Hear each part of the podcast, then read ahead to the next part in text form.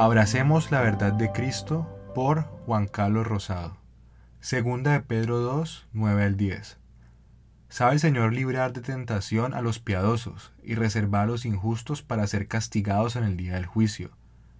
Y mayormente aquellos que, siguiendo la carne, andan en concupiscencia e inmundicia y desprecian el señorío. Amada Iglesia, Agradezco a Dios por el privilegio de ser parte de tan hermosa congregación y de poder llamarlos familia. Mi oración es para que nuestro amado Señor nos fortalezca y nos dé la sabiduría para abrazar su verdad. La recompensa.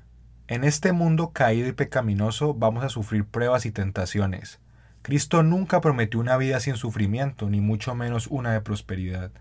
Más bien lo contrario, nos dijo que por causa de Él seríamos perseguidos así como Él lo fue. Pero que no se turbe tu corazón, amado hermano, porque sabe el Señor librar de tentación a los piadosos. Oh, cuán bienaventurada eres, iglesia, si por causa de tu amado sufres persecución y vituperio, pero gózate porque tu recompensa es grande en los cielos. Abraza la verdad de Cristo y no la sueltes. Atesora la sana doctrina en lo más profundo de tu corazón. Medita en las escrituras de día y de noche, y aplícalas en cada área de tu vida y espera en tu Señor porque Él es tu galardón. El castigo. Tanto la iglesia primitiva como la iglesia de nuestro tiempo han sufrido el ataque severo de falsos maestros y de doctrinas contrarias a la palabra de Dios. Los falsos profetas y los apóstoles de nuestros tiempos no son guiados por el Espíritu Santo, más bien los guía su apetito carnal, la maldad y dureza de sus corazones. Estas personas tuercen las escrituras para seducir el oído de muchos que no han conocido la verdad de Cristo.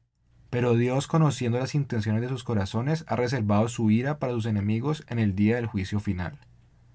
Es por eso que debemos orar para que el Señor les conceda arrepentimiento y fe a ellos y a los que los siguen, porque de no arrepentirse de su pecado su castigo es severo e inminente. Descansemos con confianza en nuestro Dios y Padre Celestial, quien reina con poder y autoridad Deleitémonos en su presencia y no olvidemos que las pruebas y el sufrimiento que podamos estar pasando son pasajeras. El Señor prometió estar con nosotros y que su Santo Espíritu vendría a morar con nosotros. ¡Qué hermosas promesas! Alégrate en Cristo, hermano, porque Él es tu recompensa. Regocíjate en tu Dios porque Él es quien te libra de las tentaciones, limpia tus lágrimas y salta de alegría porque nuestro Redentor vive y reina y pronto le veremos y estaremos con Él eternamente y para siempre.